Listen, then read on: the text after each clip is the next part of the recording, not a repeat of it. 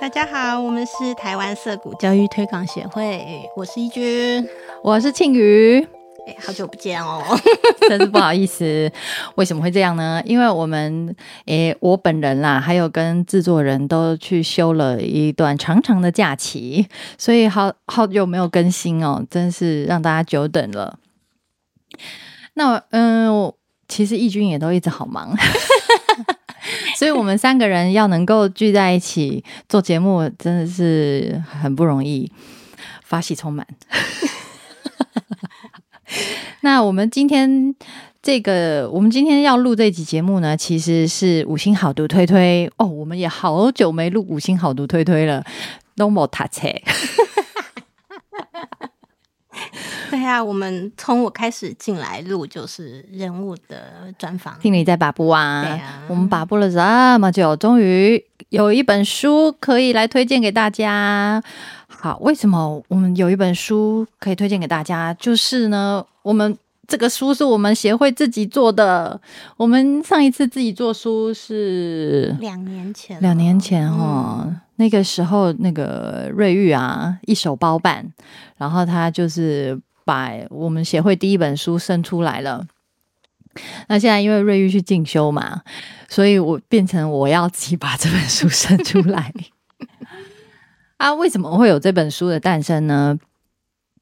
这个就要从那个跟麻州涩谷的缘分开始讲哦。就是我有买那一整套办学指南嘛，那办学指南里面有十几二十本书啊。对，Daniel 说，他说很多要办学的人都买了办那一套办学指南。他说可能有些人也没有读过，就是放在那边就觉得会有能量吧。就是供在那边这样，对，好，这一套这一套办学指南啊，里面就是包罗万象，然后把麻州社谷从创办以来，然后还有 Daniel 他的嗯一整个教育哲学的发展历程，然后他对美国教育的一个想法，全部全部都在这一套办学指南里面有记录。那呃，这一套办学指南在台湾有几本已经是之前有前辈选选出来出中文版，包括像呃《Free at Last》在台湾出的中文版，一开始是《涩谷传奇》嘛，后来呃又出了新版，新版的书名是用自主学习来翻转教育，没有分数、没有考试的涩谷学校。然后也有出，那这样算是有点算是精选集嘛？因为其实那么厚的一套书，还是很就是挑其中里面的一些，就挑经典经典。对对对对，因为台湾这边有出繁体中文版的，都是真是经典啊。然后就是流传很久，如果你要认识涩谷教育，你一定要读的这些。这些呃重要的书，还有一本就是那个自主学习，那这一本是是已经绝版了啦。后来，呃，香港涩谷又出了其中的一本比较新的，叫《涩谷一瞥》，那那个都是就是记录呃美国麻州涩谷的生活点滴。那我们这次出的这一本呢，叫做《涩谷前传》，它里面呢其实。呃，有关美国涩谷创办的这整个历史，就是三位创办人有点像对谈呐，用对谈的方式来回忆他们创办麻州涩谷的历程。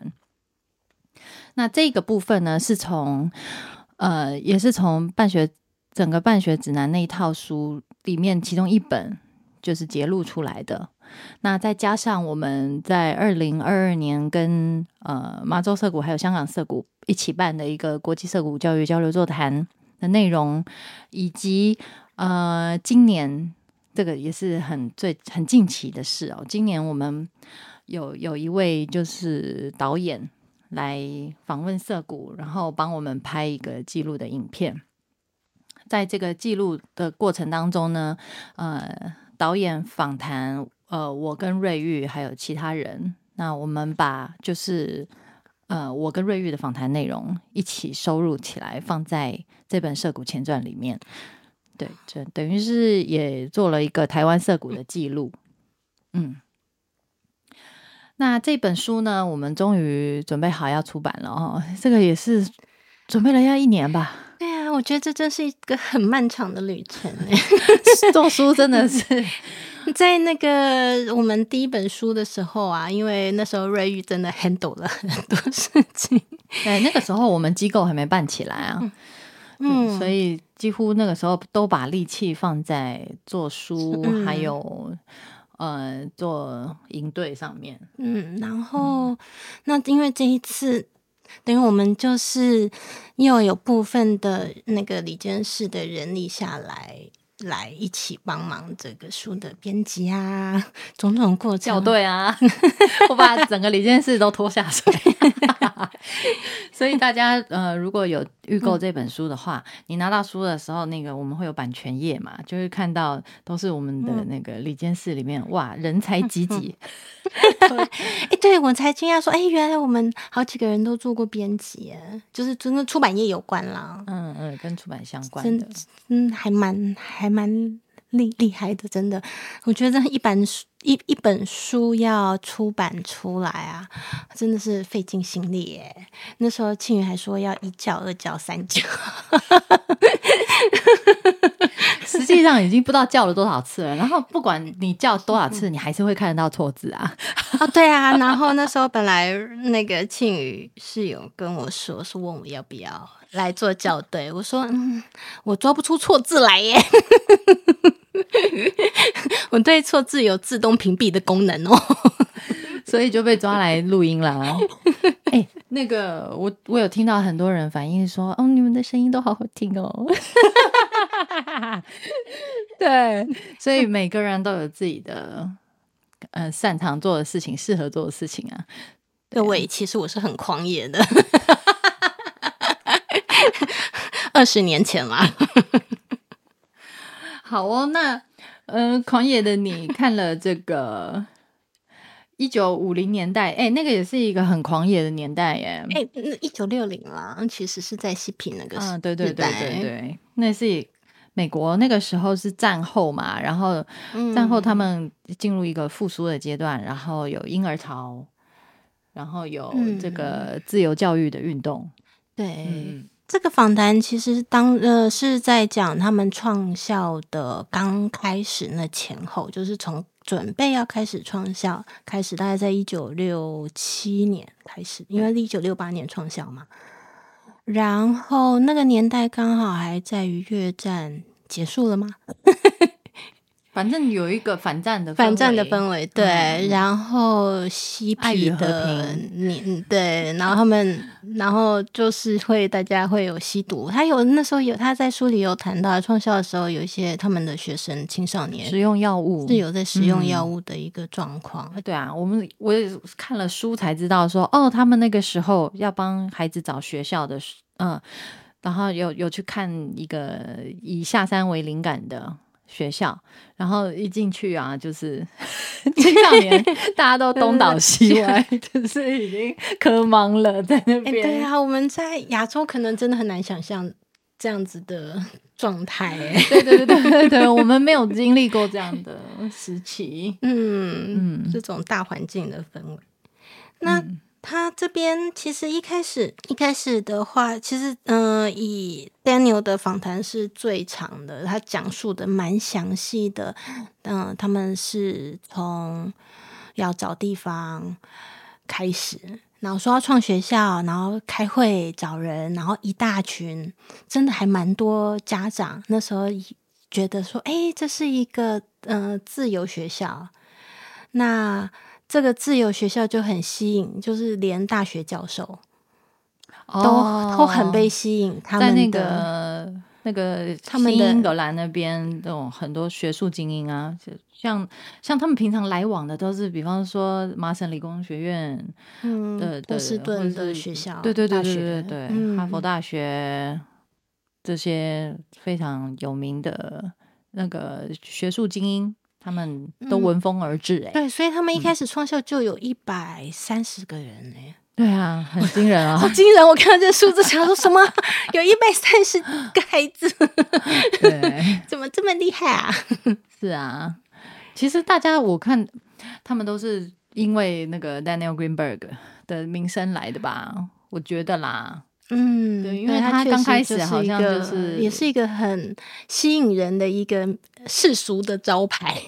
嗯，对呀、在学术圈嗯蛮蛮有名的，然后又又就是好像物理学教授的，对，然后又是一个明星老师，嗯，说学逗唱，他 学生很喜欢，欢迎。对，学生很喜欢上他的课，所以他他是那个时候他是有这样的名声在。结果嘞，结果他等一下，说我们我们要在我们要在这个这一集里面就把内容曝光光吗？然后你说这样子会那个剧透，对不对？对啊，但是这一段真的是还蛮有趣的耶，就是我们只讲一点点就好，剩下的大家还是要买书去看哦。对啊，结果怎么样？结果就是，嗯，他说他说的其实是很好玩。他说那一那一群那个嬉皮们，他说等到他们找了，他们想要啊反传统，想要追求自由，可是等他们找到了工作，高薪的工作，稳定的生活之后，他们就想要像他们的父母一样，要孩子上进努力。他们换了位置就换了脑袋，变成父母以后就是啊什么没有自由，干嘛要自由？没有这种东西哦。我可以有自由，但是嗯，你最好是 还是规矩一点。哎、就是嗯，我觉得，我觉得那可能又会回归到我觉得，嗯，人类很原始的本性，就是身为一个父母，你希望孩子会可以阶级流动。阶级流动是指向上哦，不是向下。对啊，然后所以你就会很渴望，嗯，在这一个，因为我们毕竟还是一个呃父权的一个世界啦，那你希望阶级流动的时候会向上，而且你是必须要更富竞争力，更富，嗯，就是你不能很柔弱啦，不能很很邋遢这样子，你就没有办法让孩子就是一定要。嗯其实美国到至今为止也也很越来，我觉得这个竞争力完全没有松动。嗯 反而更更加的孩子在方方面面都要更有更多的可以跟人家竞争的各种的能力才行。是啊，所以刚开始的时候啊，有一大堆大学教授啊，都跑来，然后说要当志工，帮小朋友上课，然后说我们真的非常想要帮助小孩学习，然后所以他们就有非常华丽的一个课程自助餐、哦，课表对不 对？对对对对，一整套哦。这个教授啊，在几点，然后在哪一棵大大树树下面，对，开数学课，对对对，或者是开任何他们天马行空觉得哎，这个应该很适合小朋友们接触的课，结果一个礼拜、两个礼拜过去了，那个大树下的人渐渐减少，到最后大树下都没有人了。他说树还在，老师也还在，就学生不在了。对，因为这些孩子们发现，哎，我可以不用管大人开什么课，哎，我可以去做自己想做的事，哎，他们就不去上课了。嗯，然后结果大人们就发疯啦，嗯 火大啦，更小灯熊弟，奇怪呢，这这么这么漂亮的、这么华丽的教学阵容，你们怎么没有叫小孩要去上课啊？然后这但是又就是没有办法逼小孩去上课，所以他们就把这一股怒气全部发泄在办学的人身上。嗯，对啊，对把发泄在教职员、创办人的身上。对啊，他说他们有分享那一阵子，他们真的是受到很大的责难跟压力。然后那个我记得是 Hannah 说的吧，他说嗯我们是一学科学的人，我们没有学过心理学，我们没有 受过如何承承接别人这么大的一个负面情绪的训练，所以他说那一阵子他们其实应该是蛮受伤的。啊，对，对对对对，那他们就对啊，他说，我觉得他讲的其实是非常有趣了。他说，因为人啊，我们在讨论自由啊、讨论教育的时候，都带了非常多个人的感受，是，而这些个人的感受有时候都隐藏着愤怒啊，嗯，很多的情绪啦。所以在遇到这种这样子张力比较高的情况之下，其实就你就要必须要承受。如果你是今天是一个。教职员，你要面对家长的时候，你就真的压力很大。而且他们好像虽然每一个人都是能言善道，可是碰到这种情况啊，他们真的没有办法沟通。哎，没他他们觉得沟通是无效的，就是你再怎么解释啊，或者是你想要呃讲理，但对方其实跟你是没有交集的。对，所以嗯，也因为这样子的一个冲突呢，导致了后来。在一九六八年十月的一个呃分大分裂，嗯，就是有一半的人刚开始有一百二三十个人嘛，一百三十，对对对，有一半的人大概降到了七八十、六十六七十吧，对，六七十左右人，一半的人就是怒气冲冲的走了，然后一出去，怒气冲冲的家长们走了，对，然后出去以后就开始讲 Daniel Greenberg 的坏话，就说啊这个人。不 OK，啊，那不会晒啦。对，他在里面根本就乱搞。哎，可是他也有说嘞，他说其实，在这一场，他说像私刑处决的大会，我是青少年们保护了这些职员哎。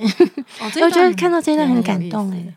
嗯，可能是那个爸爸妈妈他们想要接管那个时候的涩谷学校，但是可能投票还是怎么样的时候，青少年们嗯。对，有有反对，有很明确的表达反对，然后某种程度也保护了，就是这几位创办人在学校的一个呃经营权吧。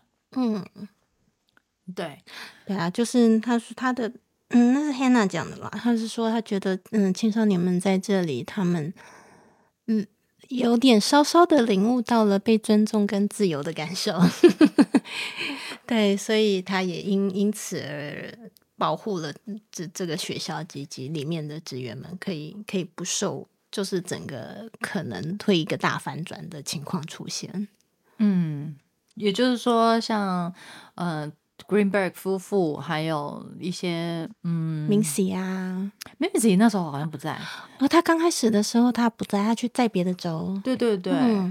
然后，但是总之就是 Greenberg 夫妇没有被下，没有下台，没有被赶走。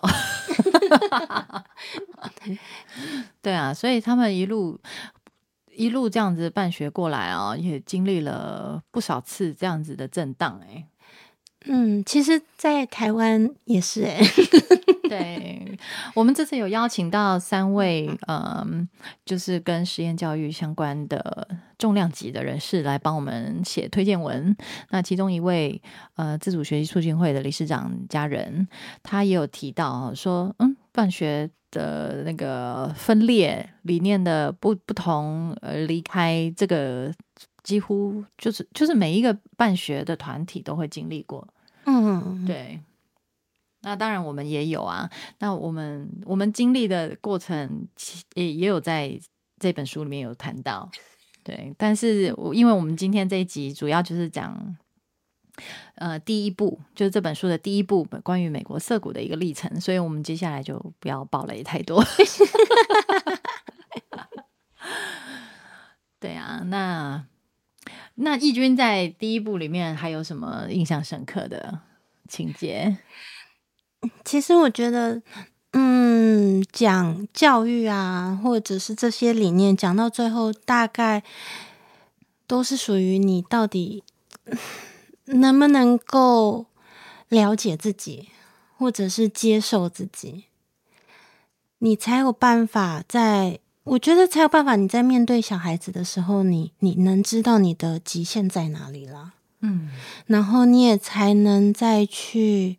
尝试着看看是不是要怎么样去调整自己的想法，然后对啊，所以所以他们在创校之初啊，会有这些，我觉得会有这些动荡，是当然是跟家长们之间的一些这的不同大人之间对于嗯对于教练的想法，真的嗯，刚开始因为他说他他们什么什么人都收，你有来面谈我们就收。对，可是到最后其实发现差异还是整个观念差异还是蛮大的，所以也导致于他们就就走了大，就是走了。将近一半的学生这样子，嗯嗯嗯，对啊，然后他因为他在里面，他觉得嗯，涩谷的精神最终就他觉得他们三个人，他就是 Daniel 说他评估了为什么涩谷，因为他说很多新创办的学嗯的团，就是嗯以涩谷为经验，或者是各种的新兴的自由学校这样子概念的。其实，在一九六零七零的年代是蛮多的，在美国。但是，呃，大概几几年之后，可能就慢慢的消失，甚至是当初那一批走离开涩谷的那一批家长们，他们也创办了学校，但几年就就没有再，就是办不下去，就散了。对啊，嗯。所以他说，他觉得涩谷最重要。他觉得如果他们可以支撑到现在，哎，我觉得真的很厉害，因为他里面还说他们十七年都没有执行，哎，大家 都要各凭本领活下来。我想说，哇塞，你们都养了三四个小孩，每一个，你们真的很会赚钱哦。他们还很有能力赚钱哦，他们还去开了有机超市，不是吗？对，他们也出版了书，对对对，那他们真的什么都干。为了要那个让学校继续下去，嗯，对啊，这真的是要有很强的动力跟意志哎。黑娜有说啊，她说刚开始是为了自己的孩子，他说要不是为了自己的孩子，他他他才不想要办学嘞。她说办学是她最最不想做的事情，但是呢，为了孩子，她去做了这件事情。可是到了后来，她这个这个。这个动力变成是扩及到所有孩子对所有孩子的关心。他们本来几个人在办学之后都都说啊，等我小孩毕业了，我就要离开这里了。嗯，结果没有哎，小孩毕业以后他们还留下来，对啊，而且还留了一继续做了三四十年哦，到现在都已经八十几岁，对啊，还在学校服务，真的是很厉害。对，但是。他们在这一本书里面，在这个访谈里面，就是说，其实是，嗯，就是对所有孩子的一个爱，还有一个关怀。他就是我，我觉得那个到后来，这种情怀就是已经升华了吧，不不再是以一个父母的角度来做这件事情。是以一个阿公阿妈的角度 看孙子都很可爱。